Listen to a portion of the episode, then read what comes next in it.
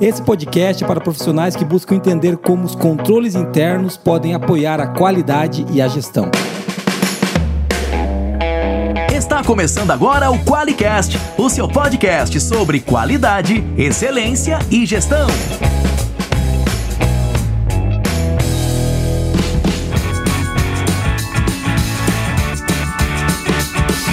Olá, eu sou o Geison Enhard Bastiani. Eu sou a Monize Carla. E eu sou o Marcos Assi. Seja bem-vindo ao QualiCast.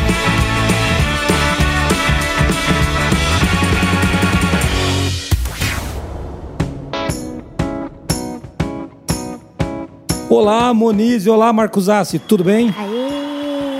Munize primeiro, ladies first, depois eu venho na sequência. Oi, tudo bem? Olá, tudo bem? Mas você é o convidado, você é o convidado. A Moniz já é de casa. Convidado, é. E esse podcast está com uma assinatura nova, né? Acho que quem está ouvindo agora está entendendo um, um. tá ouvindo um novo fundo musical, né, Moniz? Uma nova abertura. E se você não está ouvindo ainda é porque não deu certo. Então pode ser, como a gente está gravando, a gente não sabe o que vai acontecer, mas eu acredito que sim. Esperamos do fundo do coração que você esteja ouvindo a nova assinatura já. É, a, isso aqui é em comemoração a qualquer coisa, né, Manisa? É comemoração, né? A gente só está comemorando e mudamos a identidade. Melhoria contínua. Melhoria contínua, é isso aí. A gente ainda não chegou. Eu pensei em esperar até o podcast 100, foi, vai demorar muito, vamos trazer isso para frente, né? E, e, já estamos fazendo essa mudança. E hoje nós estamos com o Marcos Assi aqui, que é um especialista, já falou com a gente aqui sobre gestão de riscos, né? No passado, né, assim, mas como já está resolvido esse assunto, ninguém mais tem dúvida em gestão de Quem me dera que isso tivesse, fosse uma verdade.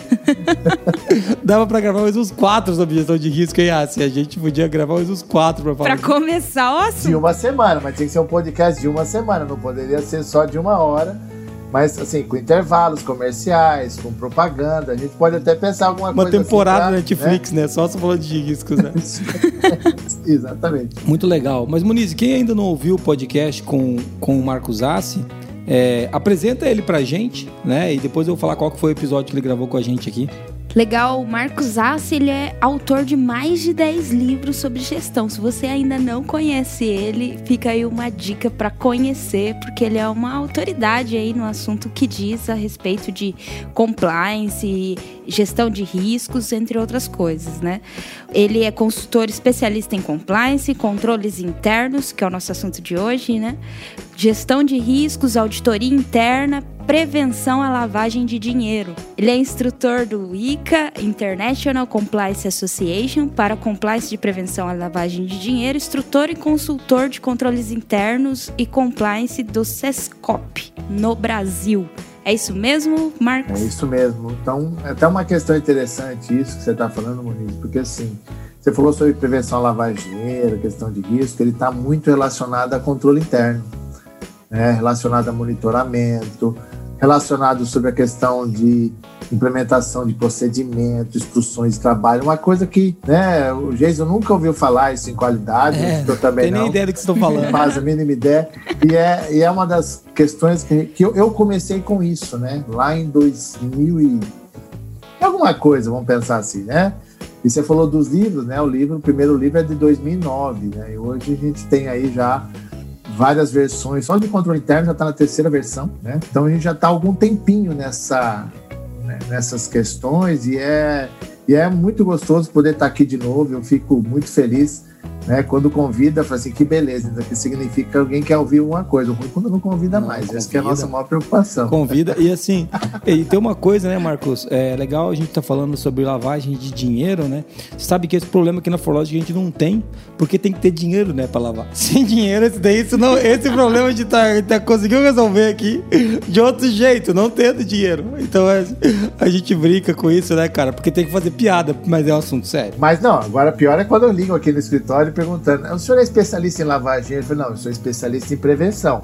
Eu até sei fazer, mas ultimamente eu tô só na prevenção. Fazendo um curso. Oi, o senhor é doleiro? O senhor é agiota? Como é que eu faço? Pra Porque o cara liga no seu escritório. Se você é especialista em lavagem, especialista em fraude, eu falei: não, gente, eu sou especialista em prevenção. Eu até sei fazer, mas eu não tô fazendo isso agora. Porque você não sabe, de repente a Polícia Federal ligando pra saber, né? Tô fazendo. A PF auto... liga e pergunta. Vai o cara fala, sim, sou. Só deu os caras da SWAT entrando pela janela, pá, quebrando tudo. Quebrou tudo, né, meu filho? Não dá, né? Muito Aí não bom. Dá, né? Mas, O Assi, muito legal ter você com a gente, cara. É um prazer de novo poder gravar contigo e, e principalmente a prontidão aí foi muito legal, né? É, você teve com a gente no Qualicast número 68, se não me engano, a gente já tá pra, pra frente do 80, então foram, foram aí uma pancada de episódios para trás. Eu espero que a gente consiga gravar mais juntos no futuro ainda. É, eu sei que esse, esse aqui estamos começando, né? Estamos se despedindo, mas é muito legal ter você aqui, ser um cara divertido. E uma coisa muito importante para gravar podcast, tem que ter conteúdo. É, eu falo sempre para Muniz, né? Porque de tonto chega eu e a Moniz aqui. É, a Moniz ainda agora é, a Moniz é, é líder do Qualiex, então ela assim, ela tem, ela, eles me chamam de chefe de sacanagem aqui na firma, porque a chefe é a Moniz. Que a Moniz é quem tem mais funcionário, é a Moniz aqui na firma. Ela manda em todo mundo, entendeu? E, e é, tem que ter conteúdo, mas tem que ter ritmo também para gravar, cara, porque senão o podcast fica chato. Né? É, então a gente tem que saber equilibrar entre o conteúdo e, e as nossas micagens, como diria minha falecida avó. Né? Então, é mas muito legal ter você aqui, cara. Mas é bom porque às vezes as pessoas lembram, sabe? A gente, às vezes, com bom humor, você consegue fazer com que as pessoas gravem mais o que você está falando. Se você for um cara com aquela voz assim, olha, presta atenção, controle interno tem que ser. Não, você não aguenta, você corta os pulsos no ombro. Né? Tem umas coisas que não dá, bicho. É pra morrer mesmo. Porque se passar só no bracinho não funciona. Tem que cortar o pulso no ombro. Aí você vai ver só se você não morre. Nossa, tem que amputar o braço esquerdo. A gente, tá, a gente vai falar de controle interno. Você já deu um spoiler. Ele falou, pô, jeito, para lavagem de dinheiro, controle interno é importante, né? É, e antes da gente entrar onde mais é importante controle interno, eu queria perguntar, né, mas faz aquela pergunta para abrir o podcast, antes da gente, antes da gente entrar no tema, só para a galera acordar aí. Qual é a pergunta? O é controle interno, Marcos? Acho que a gente já começou a falar aqui, diz que é importante, não sei o que, prevenção, mas o que que é? Controle interno é aquilo que a esposa exerce dentro do casamento, isso é outra coisa, né? Não, isso é domínio. Você está confundindo. Isso é domínio, né? Domínio. Né? Você é dominado no casamento. É outra história, isso aí não é. é. Controle interno quando você começa a gastar e ela começa a querer que você preste conta do que você está gastando. E isso chama-se controle interno. Entendi. Quando você gasta com o cartão, aquela que você manda a fatura para para saber onde você gastou. E isso é controle interno.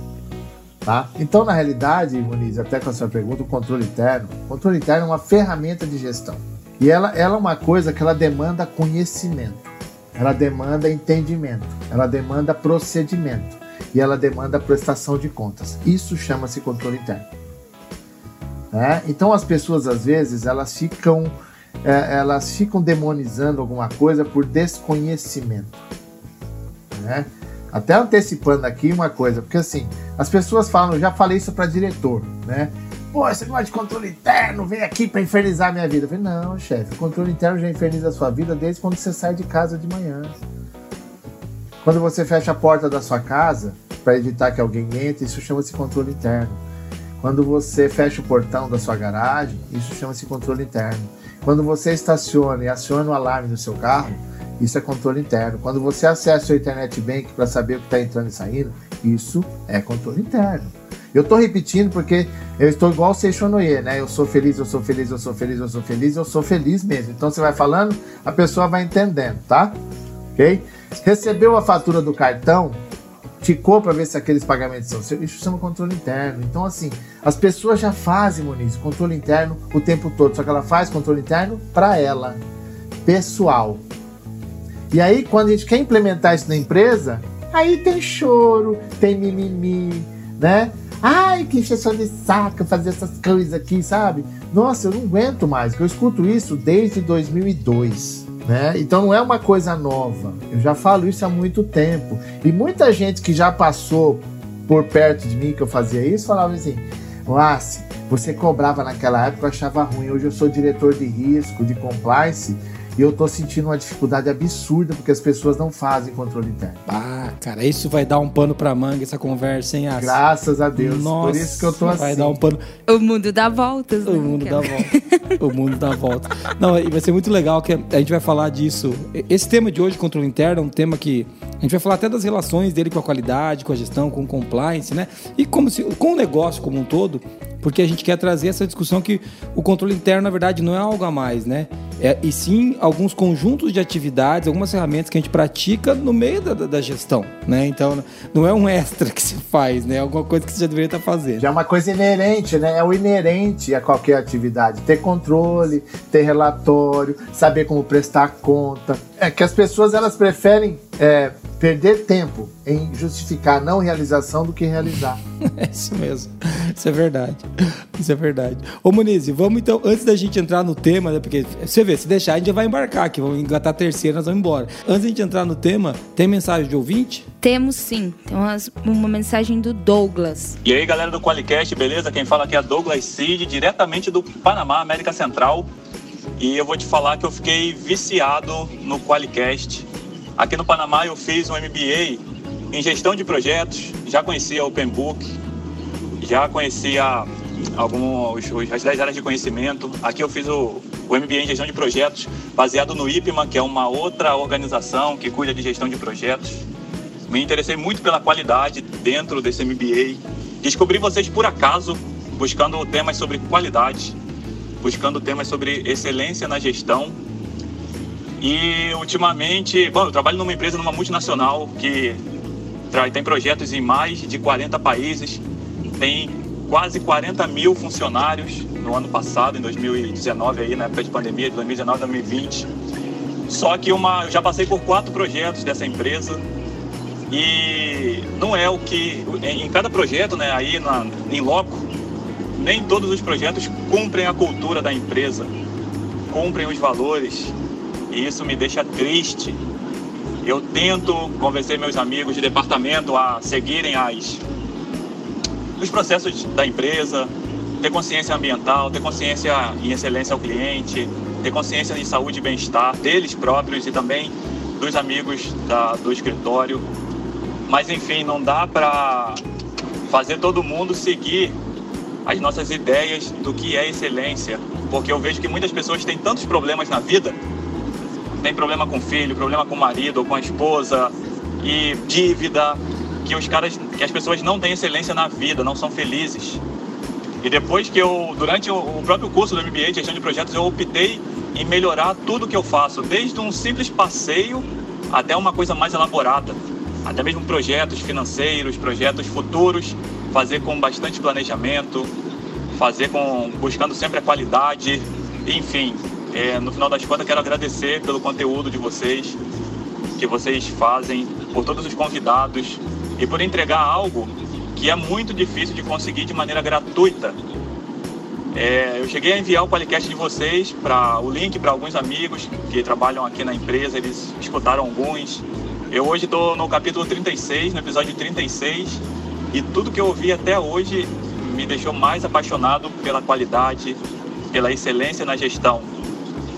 E eu quero ser futuramente, se Deus quiser, e a empresa me dá a oportunidade, pelo menos na empresa que eu trabalho hoje, ou quem sabe um dia eu terei a minha empresa, de ser um gestor de excelência. Fazer uma gestão com excelência. Não ter o, a síndrome de Doninho, mas poder entregar excelência. E assim como vocês falaram aí em algum post que eu andei lendo, qualidade é um meio, é um estilo de vida. Então toda a equipe do Qualicast, toda a equipe da Fologic, um forte abraço direto do Panamá América Central. Valeu! Ah, e como disse aí o, o próprio colaborador de vocês, mandei áudio, se meu áudio for reproduzido aí, manda pra cá o meu sticker da, do, da Fologic Qualicast. Valeu, galera. Beijo. Olha aí, Maurício. Muito legal, hein, cara. Muito legal. E, ó, ó, negócio é o seguinte, acho que com esse tamanho de empresa você já pode contratar o Qualiex. Manda os stickers e manda junto um boleto pra ele, Maurício. Mano, vou mandar podia... proposta já, só, só responder. Se precisar de suporte pra é implementar, você me chama que eu te ajudo. É, aí, é, ó. Todo, todo, mundo pode ganhar dinheiro com isso, né? E ser feliz. Oh, mas muito obrigado pelo depoimento. Pô, que legal, que legal, né?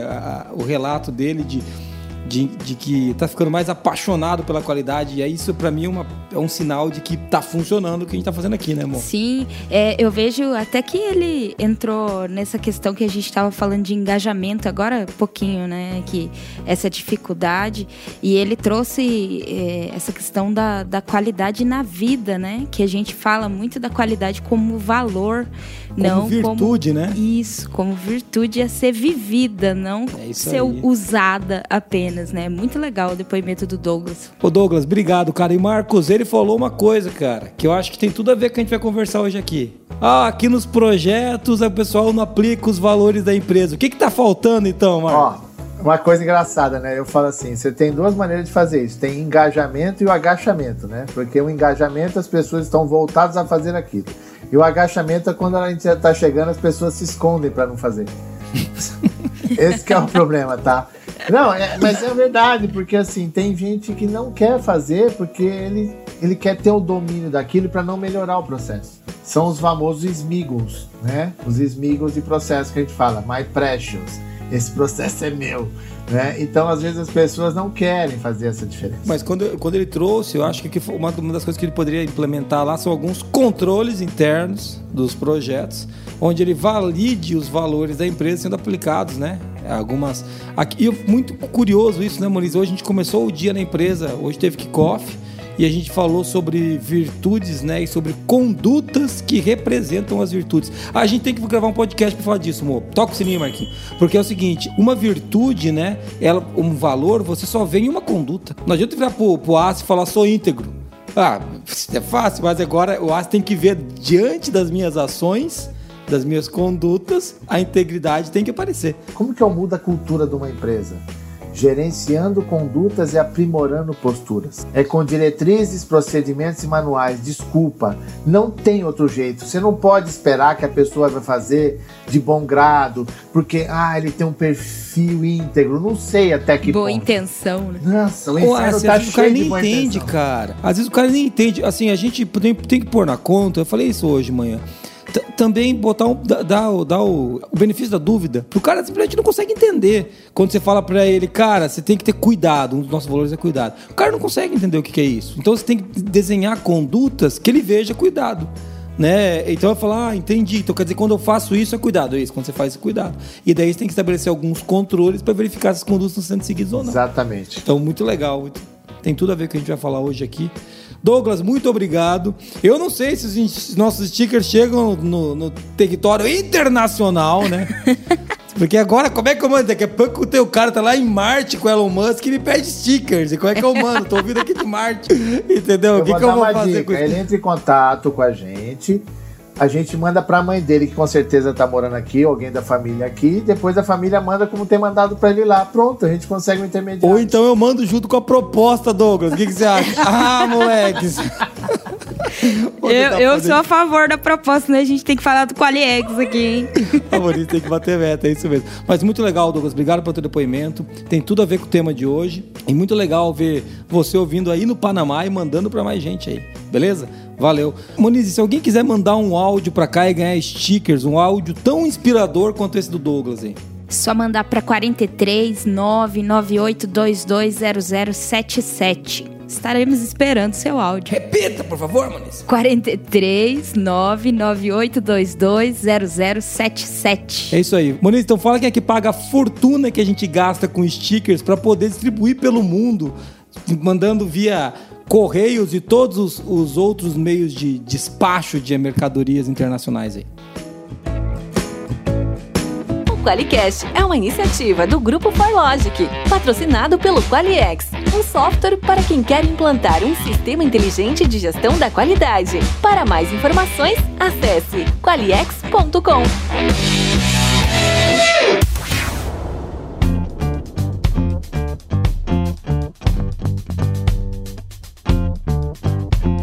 Voltando para o tema, estamos aqui com o Marcos Zassi.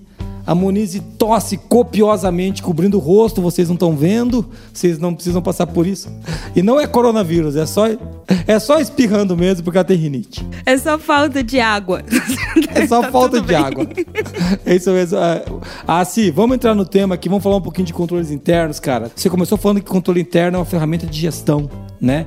E eu quero trazer um ponto aqui, me corrija. Eu, eu posso falar besteira nesse tempo porque eu não sou especialista em controle interno, então você pode me cortar e, não, não, e nós não vamos tirar do podcast. Quando o Jesus fala besteira, inclusive tem evidência em todo podcast disso, só eu ouvir que eu estou falando besteira em todos eles. Mas uma coisa de controle interno que é interessante, eu tenho um amigo meu que é contador e ele me falou uma coisa que é muito legal, que a gente estava discutindo sobre controladoria, que tem muito a ver com controle interno. Ele, fala, ele falou o seguinte, que ninguém faz freio para carro para o carro parar. Eles fazem freio para o carro poder acelerar. E quando precisar, parar. Né? Então, eu acho legal essa analogia com controles internos, que é mais ou menos isso. Você não, você não estabelece controle para o carro não andar. Você estabelece controle para o carro poder andar. E a hora que precisar parar, parar. Tem, tem sentido isso ou não? Pleno sentido, porque as pessoas às vezes me perguntam qual que é a função do controle interno na empresa. É isso que você falou, a indústria automobilística, ela não constrói o freio no carro para deixar o carro parado, é para que você possa acelerar e parar quando precisa. E a empresa precisa ter um freio, alguém do controle interno, ou do compliance, ou do risco que seja, porque agora está todo mundo no mesmo pedal, né? Como limitar, evitar exposição. É verdade, tá todo mundo sentadinho no mesmo pedal esperando alguém apertar, tá? É bem isso. Pois é, mesmo. é, isso que eu ia falar. Vai ter, vai ter, tem gente demais nesse pedal aí, Assi. Meu Deus do céu. Por isso que é bom usar carro automático. O pedal do freio é maior, entendeu? Porque você Eita. pode usar mais gente pra isso. Boa. Opa, eu dou um jeito, meu filho. Sem assunto eu não vou ficar. Não é só você que fala bobagem. Eu também tenho. Não, não. Meu, meu pode, grau. pode intercalar. Meu grau aqui pra isso. Então, assim, isso que você falou. a Moniz entra em desespero. A, a Moniz chora copiosamente pra vocês que não veem. Vocês não têm noção, coitada. A gente vai falando, ela só vai balançando a cabeça. Eu tenho medo da, da, do, da, do pescoço dela entrar em trau, entrar, é, entrar, ela, vai, ela vai ter um torcicolo, e tanto não que ela tá fazendo Vai ficar gente. traumatizado com isso, e tanto que ela fala. Ô, assim, mas falando disso então, pegando por essa linha, né, pra, pra falar de controle interno, até porque o cara que tá ouvindo a gente é um gestor da qualidade, ou é um, ou é um sei lá, às vezes um auditor, ou alguém da área de consultoria, ou alguém da empresa que trabalha, que tem relação com, com as práticas de qualidade e excelência, né? É, quais são benefícios da gente implantar um controle interno de maneira adequada? Você, você consegue listar para a gente alguns benefícios? Um deles que você falou, né? Parar quando é necessário, né? A gente poder ter, vamos chamar uma trilha né, de auditoria, um, um rastro, né? Vamos pensar uma seguinte maneira, vamos, vamos pensar assim. A gente tem, você tem a sua empresa. Você determinou pessoas que cumpram algumas atividades na empresa em cada área, onde cada um tem a sua especialização. Todo mundo vai ter que prestar conta do que está fazendo no trabalho. Porque você não vai ficar lá, o fulano que você fez agora, o que você está fazendo agora? Fulano que você está fazendo agora? Fulano, não. Você cumpriu metas e vão ter que entregar isso e a gente tem as nossas reuniões para prestação de contas. Então ele tem que ter controle do que ele está fazendo no dia a dia, com quem ele se relaciona, com o que está fazendo. E isso, quando você fez menção à controladoria, é uma coisa interessante. Uma empresa com bons controles internos tem uma contabilidade boa. O contador não tem que se matar pela empresa para buscar informação para saber onde está. E se todo contador fosse um cara de juízo, e, os, e o pessoal de qualidade que tiver aqui quer repassar isso para o seu contador, repasse. Ele deveria participar de toda implementação de procedimento, instruções de trabalho, porque em algum momento alguma coisa financeira e contábil vai aparecer por lá. Se ele não tem domínio do que a empresa faz, como que ele vai assinar um balanço, sendo que tem inúmeras pessoas? Você imagina, por exemplo, o caso do Douglas, são 40 mil pessoas. O que, que essas pessoas estão fazendo com as informações, com os sistemas, com os projetos e com os valores disponibilizados no orçamento dessa empresa. Isso vai ter que ser feito, vai ter que ser apresentado, tem prestação de contas. Então, quanto mais o seu controle interno for uma coisa funcional e que ele demonstre essa transparência operacional, melhor vai ser a forma como a empresa vai ser gerida. Sabe? É isso que o cara tem que pensar. O ah, você trouxe um ponto muito bom, que foi o segundo ponto que a Moniz colocou na pauta até ali, quando a gente fala de benefícios dos controles internos, que é a confiança nos registros, né, amor? Sim, é, do quanto, se a gente tem controles internos bem estabelecidos, é, essa confiança confiança no registro ajuda na boa tomada de decisão. Né? Então você não vai tomar é, decisões com base em informações incompletas ou que não, não estejam colaborando para o benefício da empresa. E aproveitando isso que você está falando, por exemplo, a pandemia ficou muito claro que muitas empresas não tinham controles internos efetivos, elas não sabiam como a empresa estava sendo gerida. Vamos ser bem claro com relação a isso. Sim. Os sim, custos sim. de folha, você tinha que cortar a folha se não tinha. Ele descobre que o problema dele, ele estava com é, ineficiência operacional, não é a folha que está consumindo muita coisa. Ele tinha uma provisão muito alta, ele tinha perdas de operações não realizadas, porque ninguém prestava conta. Muito legal. Então, além da confiança nos registros, agora já, a gente já está pegando um outro, outro ponto da, do, dos benefícios, que é a eficiência e a efetividade operacional dos, que os controles internos ajudam a observar, né, Assim? a estabelecer e a buscar. Mas é isso mesmo, sabe o que acontece, Jason? Assim, pô, eu determinei que as pessoas façam alguma coisa. Tem um orçamento para aquilo, a pessoa tem que prestar conta do que fez o orçamento. Às vezes ela me limita o orçamento, não gasta o orçamento, e eu poderia ter usado para outra coisa, mas ela não utilizou, então ela vai me prestar conta por que, que ela não fez. Ah, coloquei lá no budget que eu ia fazer e não fiz. Por que, que você não fez? Ó, o contexto, a questão, ah, tudo bem, então entendemos o porquê, a empresa cortou. Então, tudo isso é a parte do controle interno. Né? Que nem uma vez eu estava num cliente, até aproveitando, o cara da qualidade, ele tinha uma relação enorme de, de não conformidades. Eu falei assim, tá, você tem controle disso, qual é a efetividade que isso está sendo resolvido? Não adianta você controlar as não conformidades, você tem que transformar isso em conformidade. Me mostra o que você está fazendo para isso funcionar. Então não adianta só a qualidade ficar absorvendo todos os pontos, né? E não buscar o tratamento disso e prestar conta para outra administração. Tá aqui, ó. A Monize tem essa relação de não conformidade, ela não resolveu esses pontos. Ó, o ACI não fez isso, ó, o Geiso também não fez isso. Então a gente coloca essa questão, que é justamente o controle interno. Eu preciso saber, tem problema, tem que resolver. Isso tem a ver até com o terceiro ponto que está ali, né, Muniz, que foi o que você anotou, que é a conformidade, né? Então a gente, a gente já trouxe três pontos: a eficiência, a efetividade, a confiança nos, nos registros e a conformidade com aquilo que foi combinado, né, Porque se a gente tem controles internos bem estabelecidos, a gente. Porque o duro, cara, é muito estranho falar disso, né? Porque muitas vezes controles a, a, a, gente não tem não conformidade porque a gente não definiu a conformidade, né? Deu negócio tá voando, tá né, solto, cara? E tá, solto. tá solto. Porque se você não determina diretrizes, porque o primordial, determinar diretrizes. Como que eu garanto a efetividade do meu compliance sem controles internos? Aí nessa hora você pode pôr som de grilo, viu, Muniz? Quando eu fizer essa pergunta, pode pôr. Não, porque isso aparece em todo lugar que eu falo. Ah, implementei diretrizes, normas para compliance, tá, mas como que eu sei da efetividade? Controles internos. Ah, treinei 100% do meu quadro de funcionário. Não quer dizer nada. Você treinou, só que você não vai ver, você tem que ver efetividade no dia a dia, se ele está cumprindo aquilo que eu determinei. E é legal isso porque se a gente deixa isso menos frouxo, né? A gente teve um problema muito tempo atrás, o Muniz lembra disso, né, amor? A gente não tinha claro o que, que era a conformidade, né, para alguns processos. E daí ficava assim, pô, de, às vezes o cara, o cliente fala, vou levantar a mão e falar assim: ah, eu não gostei disso. A gente lá registrava uma não conformidade. Cara, mas não era uma não conformidade, ele só tem uma opinião sobre aquilo, porque a gente, entendeu? Tem que deixar claro, peraí, o que, que é a conformidade desse processo?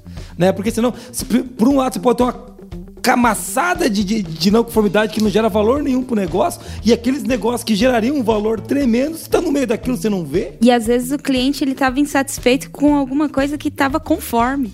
Então nem, nem era uma, uma não conformidade, era uma oportunidade de melhoria para melhorar a conformidade, né? Isso que você está falando, eu vou dar até um exemplo, um caso real. Eu peguei uma indústria para fazer um trabalho, implementação de normas e procedimentos. Implementamos toda essa questão tal. E aí, o que aconteceu de interessante? No dia da, da, da conclusão do projeto, o presidente falou para mim assim: Gente, agora nós temos um programa de conformidade. falei, não, não, não, o senhor tem normas e procedimentos, tá bom? Nós só criamos as normas e procedimentos. Agora eu vou incorporar o meu momento pastor aqui, tá? Nós vamos agariar alguns fiéis para o nosso canal. Fica tranquilo, tá? Não adianta nada comprar uma Bíblia bonita, tá? Abrir no Salmo 23, colocar na, na estante da tua sala, o Senhor é meu pastor, nada me faltará. Fica sentado no sofá, meu filho, para ver se vem o provento. Vem porcaria nenhuma. Você vai ter que levantar o bumbum da cadeira e trabalhar, meu querido. Que aí sim a coisa vai funcionar. Aí o que, que eu falei pro presidente? Não desta maneira, lógico. Presidente, não adianta ter a Bíblia, você tem que ler e praticar. Então vou te dar a dica. Ter normas e procedimentos é um passo. Agora nós temos que ler isso e fazer as pessoas praticarem isso dentro do dia a dia. Essa é a verdadeira conformidade. Essa é a verdadeira função de fazer controle interno e compliance funcionar. Ter os documentos é lindo, só que eu tenho que fazer as pessoas seguirem. E se alguma coisa não estiver adequada, você vai ter que apresentar para mim a melhor forma de melhorar aquilo. Porque é isso que você falou agora, Maurício. Ah, eu não gostei do que está escrito aqui. Assim, o senhor conhece outro jeito diferente de fazer isso? Falo, não. Então, dá vontade de falar assim: aceita que dói menos ou chora na rampa que a lágrima desce mais rápido. Porque é impressionante. Não sabe fazer diferente e, e, reclama do que foi feito. Você, amigão, não tô te entendendo. Você né? sabe o que parece? Parece o meu filho quando acorda emburrado de manhã aqui. Eu falo, ó, é, reclamar não é uma opção nessa casa de manhã. De manhã as coisas estão muito aceleradas pra gente, pra gente reclamar, então não é uma opção. E é isso, né, cara? Se você não tiver uma saída melhor, né, amor? O Crosby fala que existe muito abençoadores na qualidade, né? Tipo, chega uma coisa assim e fala, eu abençoo isso e vai, sabe? Em vez de trabalhar para aquilo ser implementado, né? Aí ele fala até que, tipo, olha, não, não funciona só com abençoadores, né? Você vai ter que movimentar a qualidade ali no dia a dia. Até quando você fala disso de abençoadores, né, Monize? É, é engraçado porque a gente tem que evangelizar na qualidade. Mas o, o Marcos Ass já deu a dica, né? Os processos, procedimentos são a Bíblia, né? E a gente não pode esquecer que, a, que o evangelho se faz através da palavra viva. Né? Não pode estar escrita, ela tem que estar sendo vivida. Então, só abençoar sem viver também não dá, né? Acho que é muito dessa linha aí, né? É bem isso aí. Mas até para exemplificar mais ainda, né? Óbvio, já, a gente já tá falando bastante de prática, logo teremos mais convertidos aqui no fim desse Qualicast. e eu espero que venha o dízimo por meio da compra do Qualiex, né? É isso Mas aí. essa foi boa, Moniz. O nosso essa dízimo aqui. Boa. Essa Eles não estão pagando dízimo. 10% aí, gente. Vamos lá. E eu queria que o Marcos falasse, porque até antes da gente começar, você você estava falando, Marcos, né? Que a, o controle interno, ele é, não é nada diferente do que a gente já faz em alguns pontos, né? Às vezes tem que intensificar, mas o indicador pode ser um controle interno, não é mesmo? E é a melhor ferramenta que tem, Moniz, indicador de performance. Aí agora eu vou até remeter ao, ao, nosso podcast do gestão de risco, porque as pessoas falam para mim assim, Wassi, eu quero implementar o Key Risk Indicator, né? Eu falei assim, tá, beleza. Você já implementou o Key Performance Indicator? Traduzindo, eu quero fazer indicadores-chave de risco, mas eu não implementei indicadores-chave de performance. Eu não sei como o negócio funciona e já quero tratar o risco. Gente, desculpa, vocês estão pulando alguma etapa. Mais ou menos assim, Moniz, até aproveitando. A pessoa te entrega o risco já todo, todo estabelecido, todo ele trabalhado na bobagem, vamos falar assim, para não falar, né? Porque agora não posso falar aquelas palavras muito, né? Escalafatosas e tal trabalhado na bobagem. E aí ele quer que eu devolva para ele a farinha, o ovo, o leite, tá? E o fermento. Amigão, antes de fazer o bolo, tenho que ter ingredientes, tem que ter ingredientes de qualidade. O controle interno é para isso. Implementar ingredientes de qualidade para que você possa ter um modo de preparo e a produzir alguma coisa com qualidade. As pessoas produzem coisas com má qualidade e quer que você e, e, não adianta nem jogar uma cobertura de chocolate por cima do bolo, o bolo é ruim, então você vai estragar o chocolate. Eu não faço isso. Ou seja, se então o cara chega pra você com um bolo tudo, vou usar um termo aqui, tudo estragado, duro, né, uma besteira, e fala assim: ó, oh, agora eu queria que você me desse os riscos desse, nossos, desse nossa gestão aqui, perfeitamente mapeado. Eu falo, cara, você não tem nem processo, cara. Que que é mas, mas é, é plenamente isso, né? Que nem quando fala que o bolo solou, né? O que, que é o bolo solou? Ele tava crescendo, crescendo, crescendo, você abriu o Pro e ele vem, solou.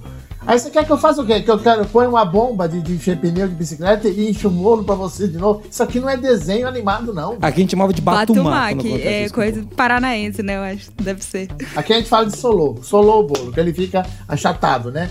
Então, é essa questão. Então, as pessoas, elas têm que entender, a gente fala muito isso, gente, mapeie os seus processos, entenda interrelacionamento, identifique os pontos de controle, sabe? Se é sistêmico, se é uma planilha, Tá bom, é a planilha, onde ela está, como eu recupero ela, ela tá na rede, qual que é o caminho dela. As pessoas não se preocupam. E aí eles escrevem assim, ó. Uma vez eu peguei isso numa instrução de trabalho. Obtém informação do sistema informatizado. Falei sistema informatizado, sei lá, deve ser o que o cara contratou o nosso negócio aqui. E lanço as informações numa planilha eletrônica. Eu falei assim, beleza. Sistema informatizado é um RP? Tem uma página, tem um código, um módulo do sistema, onde eu obtenho isso? E a planilha eletrônica, o que, que é? Ele é um Excel? Sei lá, o que, que você é um Ubuntu? Ou você criou alguma coisa, sei lá, estratosférica aí para fazer e aonde tá? Eu sei, preciso saber o que você está usando. Ela tem que ter um nome, ela tem que ter um caminho. Então, às vezes, a coisa é tão mais simples de se lidar, mas as pessoas querem dificultar, que eu acho que é justamente aquela questão, né? Cria uma dificuldade para que o cara fale assim: se não sou eu nessa empresa, isso aqui nada anda. se não é você nessa empresa, a empresa qual é o risco de funcionar? também pode ser, também, né?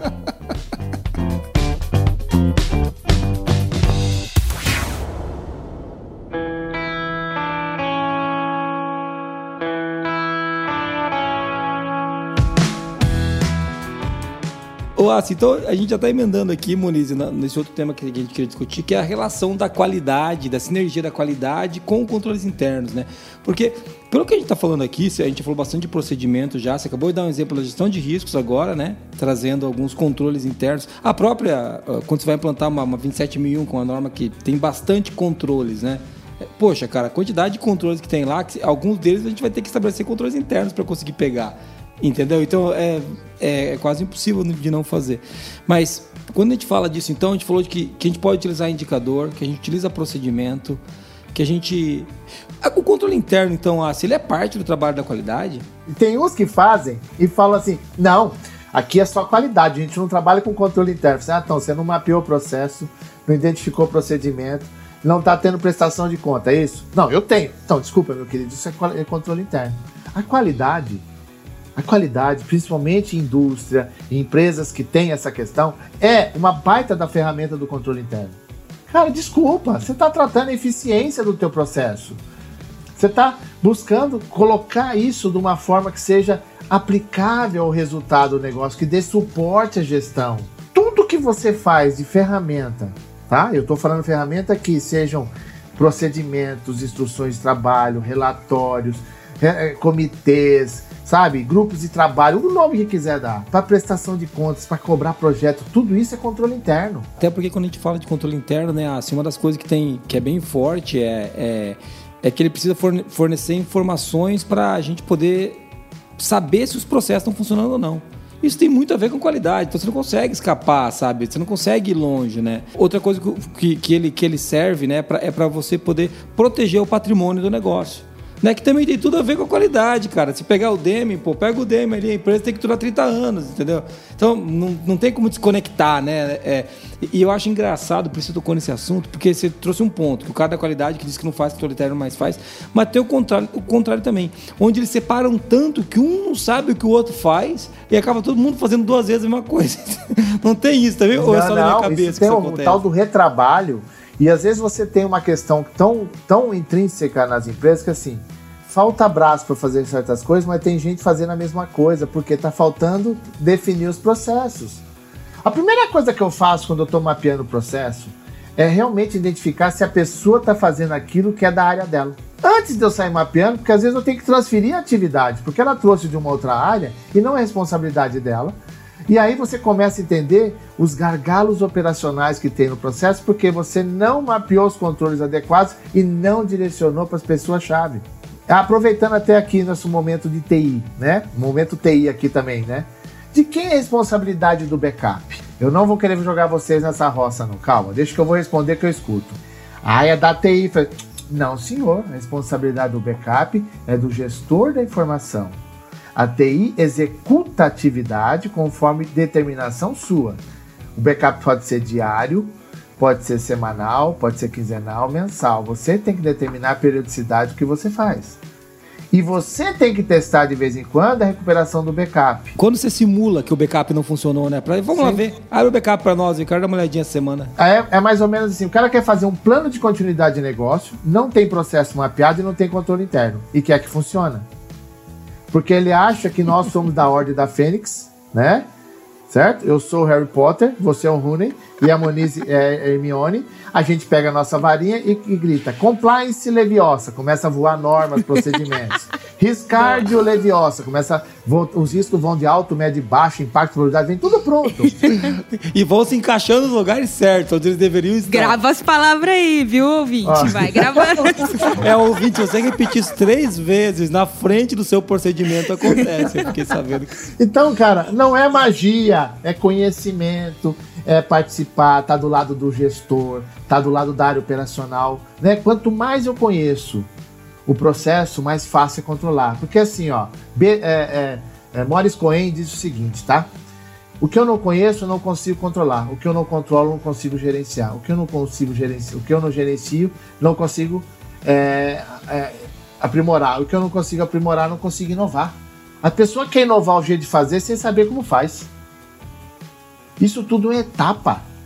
O controle interno, o mapeamento, qualidade, o risco, segurança da informação é para dar suporte para a gestão fazer bem feito. O cara lá da linha de frente não tem que saber de segurança da informação. Ele tem que saber que existe, cabe ao cara da segurança da informação orientar ele como os controles serão feitos. Ele, ele precisa ser suportado pela área. É, eu até iria dizer né, que a gente está falando dessa relação entre qualidade e controle interno, né? Você não consegue entregar qualidade sem controles internos, né? Tipo, é, não, não dá para separar um do outro. Né? Como que você evidencia que está sendo feito, Muniz? Sem controle interno, sem um relatório, sem uma, uma reunião mensal de prestação de conta, ou seja, uma reunião quinzenal. Você cria um orçamento e depois você não faz o real versus orçado. Então, como que você demonstra a efetividade do seu controle? Para que, que eu crio um orçamento se eu não demonstro se ele foi realmente consumido ou não? As pessoas fazem, só que elas não têm noção que já é uma questão. Ela está tão intrínseca nas atividades das pessoas que ela não entendeu que isso chama-se controle interno. Ela já faz isso, mas ela não sabia que tinha esse nome.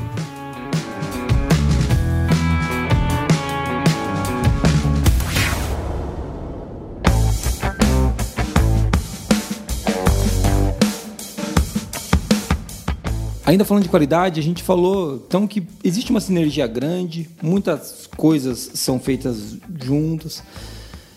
Qual que é o tamanho de uma empresa ou assim, o que, que você tem visto? Claro, você não vai ter uma resposta mágica para isso, mas para dizer assim, ó, eu preciso ter uma área de controles internos. Porque, pelo que você está me dizendo aqui, cara, eu tô, ou eu sou muito louco, ou isso já está muito ligado ao que a gente faz na área da qualidade, ou seja, tu poderia estar lá junto com uma controladoria financeira e contábil, né, na minha cabeça. Mas que hora que a gente precisa falar assim, não, cara, para, temos que criar uma área de controle interno aqui. Então, veja só, vou usar um exemplo clássico da minha empresa. A minha empresa está no Simples Nacional, eu tenho contabilidade dela. Se você me pedir um balancete da minha empresa de junho, eu não vou ter ainda, porque lógico não finalizou junho. Mas eu tenho, por exemplo, de maio. Porque eu faço toda a classificação contábil, tudo aquilo que eu paguei e recebi, eu mando para o meu contador já classificado. Então ele quando ele recebe, ele, eu sei qual rúbrica que é e o que, que eu estou pagando e recebendo. Eu até brinco, viu, Muniz, que eu fui ensinar controles internos e compliance para minha esposa, minha vida virou um inferno. Porque eu viajava, aí eu sacava o dinheiro da empresa, né? Ou fazia uma transferência da empresa para minha conta tal. Ela falou assim, ó, mandava o WhatsApp, recibo.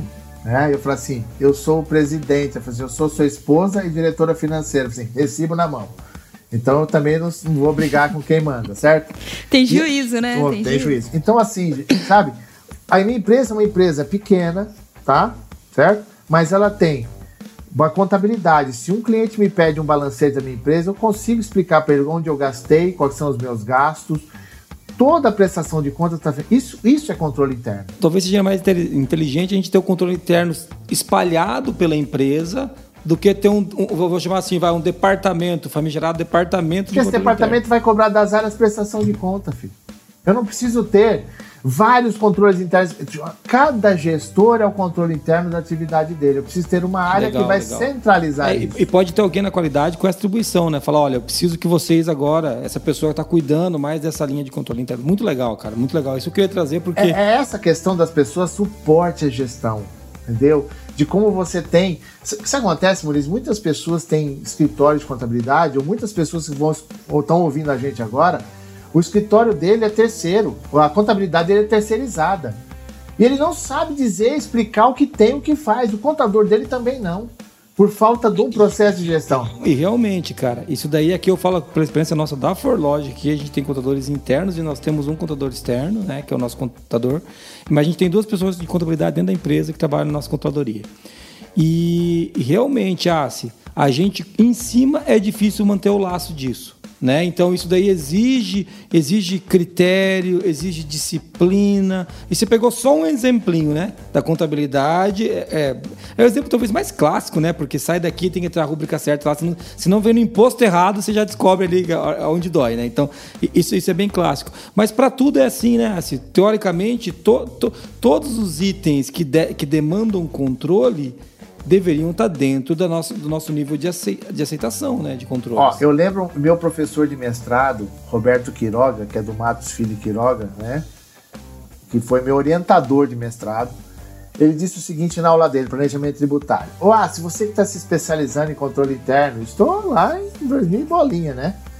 Ah, tal. Falei assim, é, já tô com tempo já, né, chefe? Ele falou assim, qual a melhor forma de fazer planejamento tributário? Eu falei assim, não pagar errado.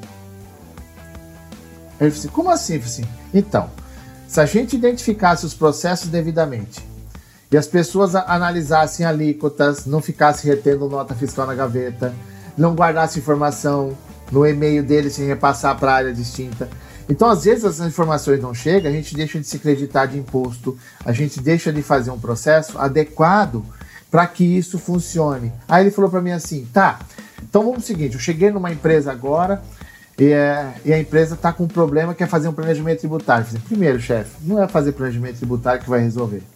Primeira coisa que eu vou fazer com ele.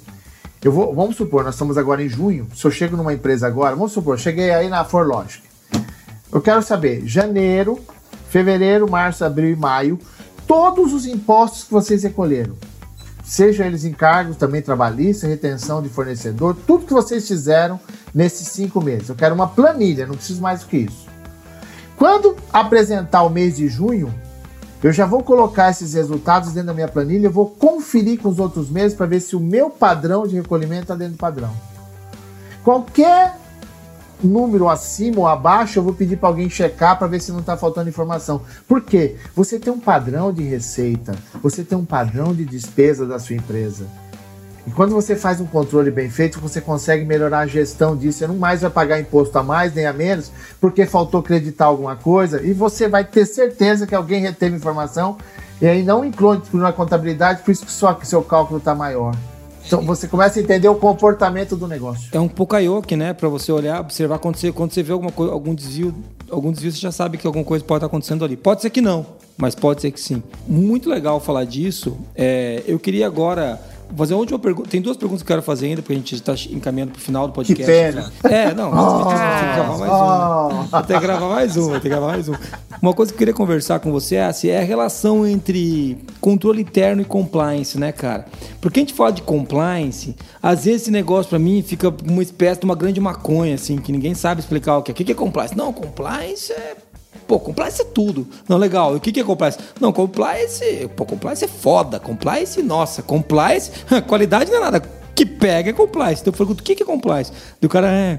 Então, é foda compliance. Mas não consegue me dizer o que compliance tem que fazer. Muitas coisas. Entendeu? E quando, e várias coisas, tudo. Compliance é, é pô, é demais. É, é, mas não faz, sabe? E quando está falando de controle interno para mim, eu tô basicamente vendo tudo aquilo que a gente deveria estar tá atendendo em compliance. Vamos parafrisar uma, uma norma aí, a 37301, ou, a, ou a, a falecida que Deus a tenha, a 19600.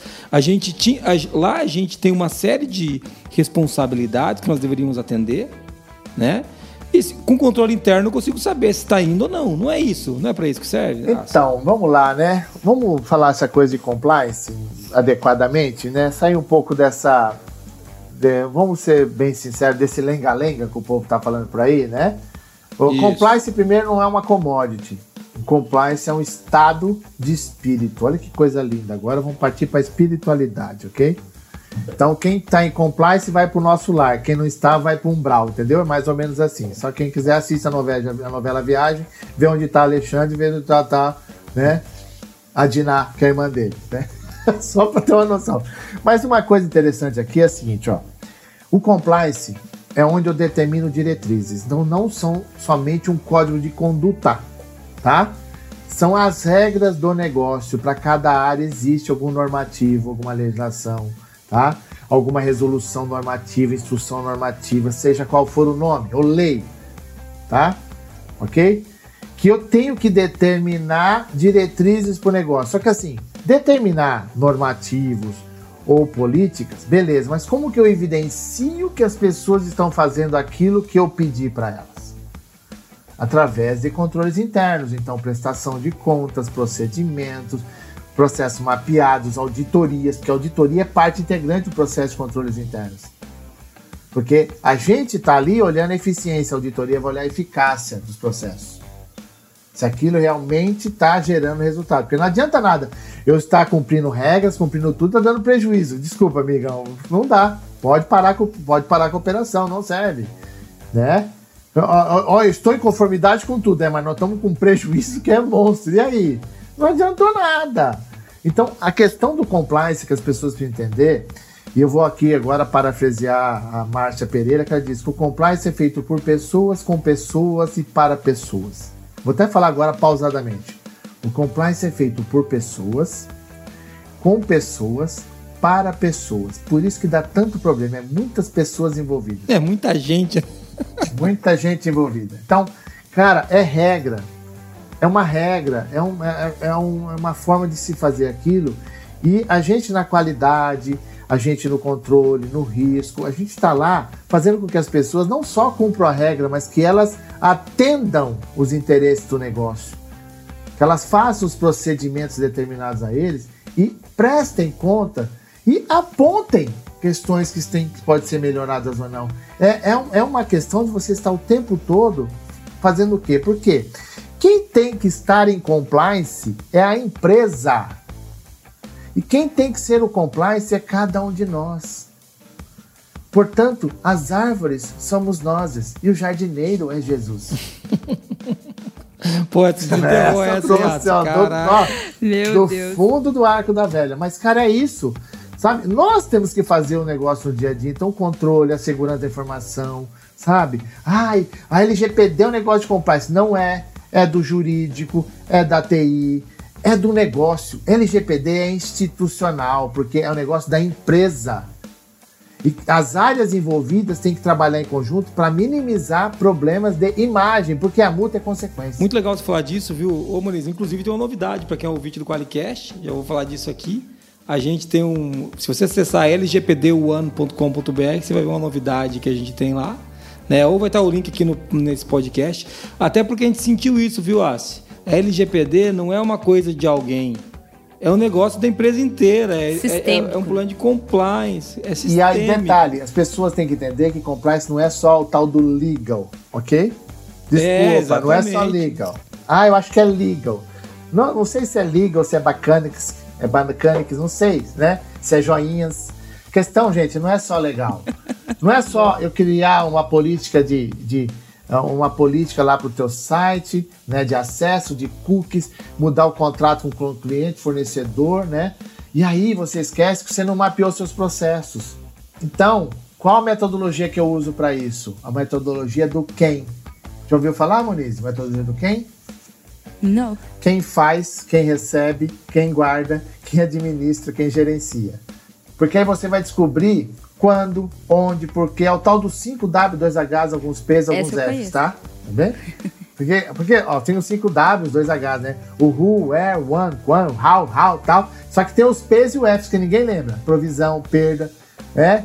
É, falência, fraude, ferrou, né? Tem os outros F que vai aparecendo, porque quando você não identifica o famoso quem, tá? Eu fiz um trabalho de mapeamento de processo no cliente e eu descobri que só tinha duas pessoas na empresa inteira, 140 funcionários, que não acessavam o cadastro.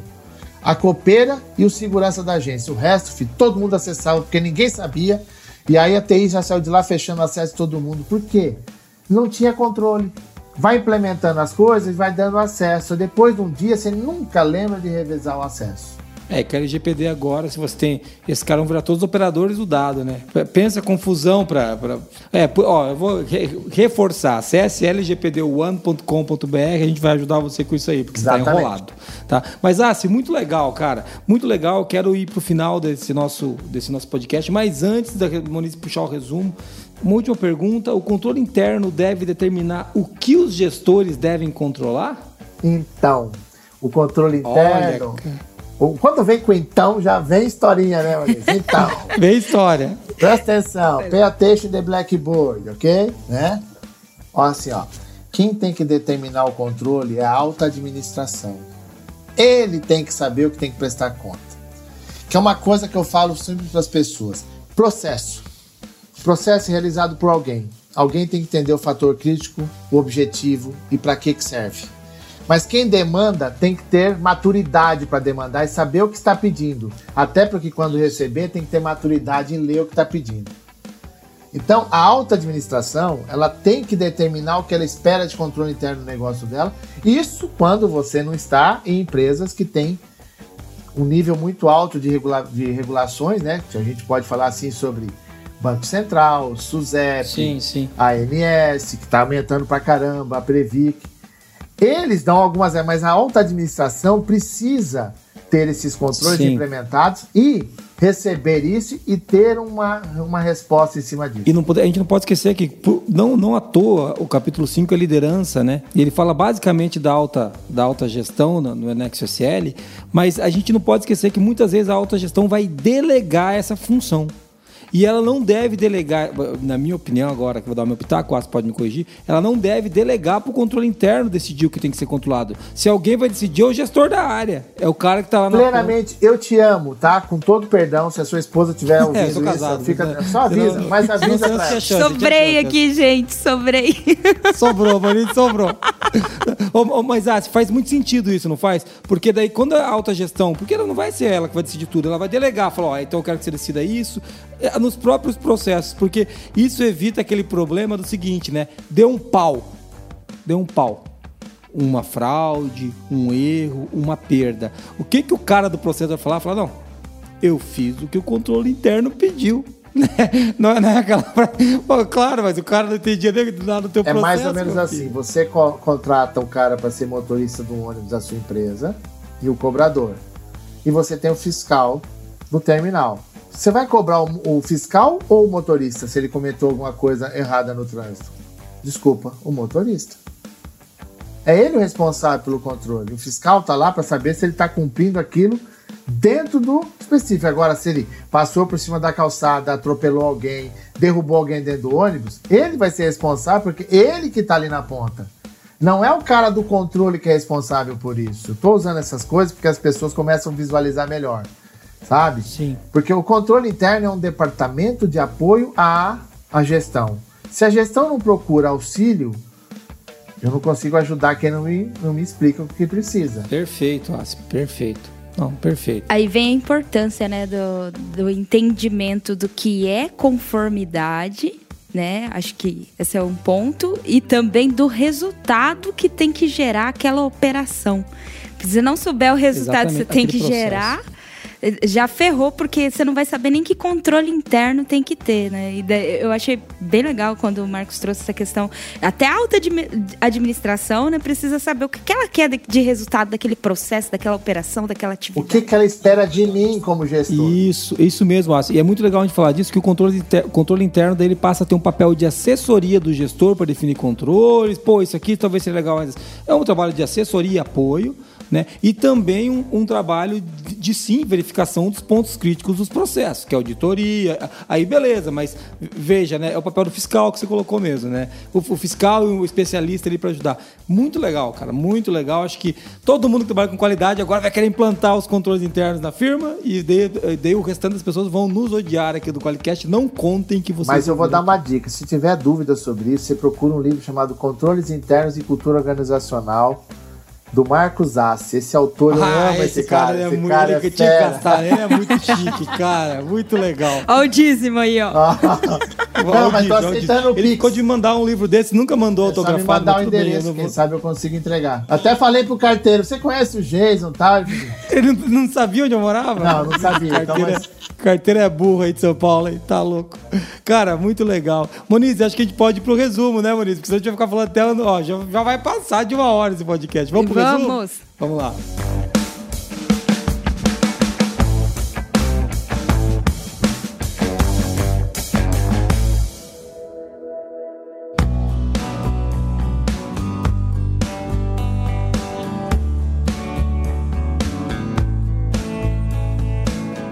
Gente começou esse episódio falando o que é controle interno, e aí a gente entendeu que controle interno é uma ferramenta de gestão e que demanda conhecimento, segundo o nosso querido professor Marcos Assi. Falamos da função do controle interno é, e a gente discutiu um pouco que é para ajudar a empresa a crescer, né? Não, não é para torná-la mais lenta e nem nada. E prover informações para saber se a empresa está funcionando como deveria ou não. A gente falou dos benefícios de determinar controles internos na organização como demonstrar transparência organizacional, confiança nos registros, eficiência e efetividade operacional, conformidade. Falamos de alguns tipos de controles internos, como indicadores, registros, procedimentos, processos, grupos de trabalho, comitês, reuniões periódicas, auditorias. Controle interno também é parte do trabalho da qualidade. A gente conversou um pouco é, sobre isso, que está muito relacionada à qualidade e controle interno. E também falamos da relação entre controle interno e compliance, né? Falando que compliance é um estado de espírito, né? E não é só conduta, mas são regras do negócio, mas que para evidenciar se as pessoas estão seguindo essas regras, é, a gente precisa de controles internos. E para finalizar, a gente falou que quem tem que determinar o, os controles internos é a alta administração, junto com a gestão, olhando para o resultado, para a conformidade do negócio. Não é o time de controles internos que define os controles internos de cada processo, e sim os gestores, né, Monique? Isso aí. Ou a alta administração. Muito bem. Marcos, queria agradecer, cara, pela tua participação. Agradecer, pô, principalmente a quem veio ouvindo a gente até aqui, né, Marcos Assi? Os caras vieram ouvindo até aqui. Muito obrigado a você que veio ouvindo a gente. E muito obrigado a você, Marcos Assi, por ter de novo vindo gravar com a gente aqui, cara. Foi um prazer incomensurável ter você aqui com a gente.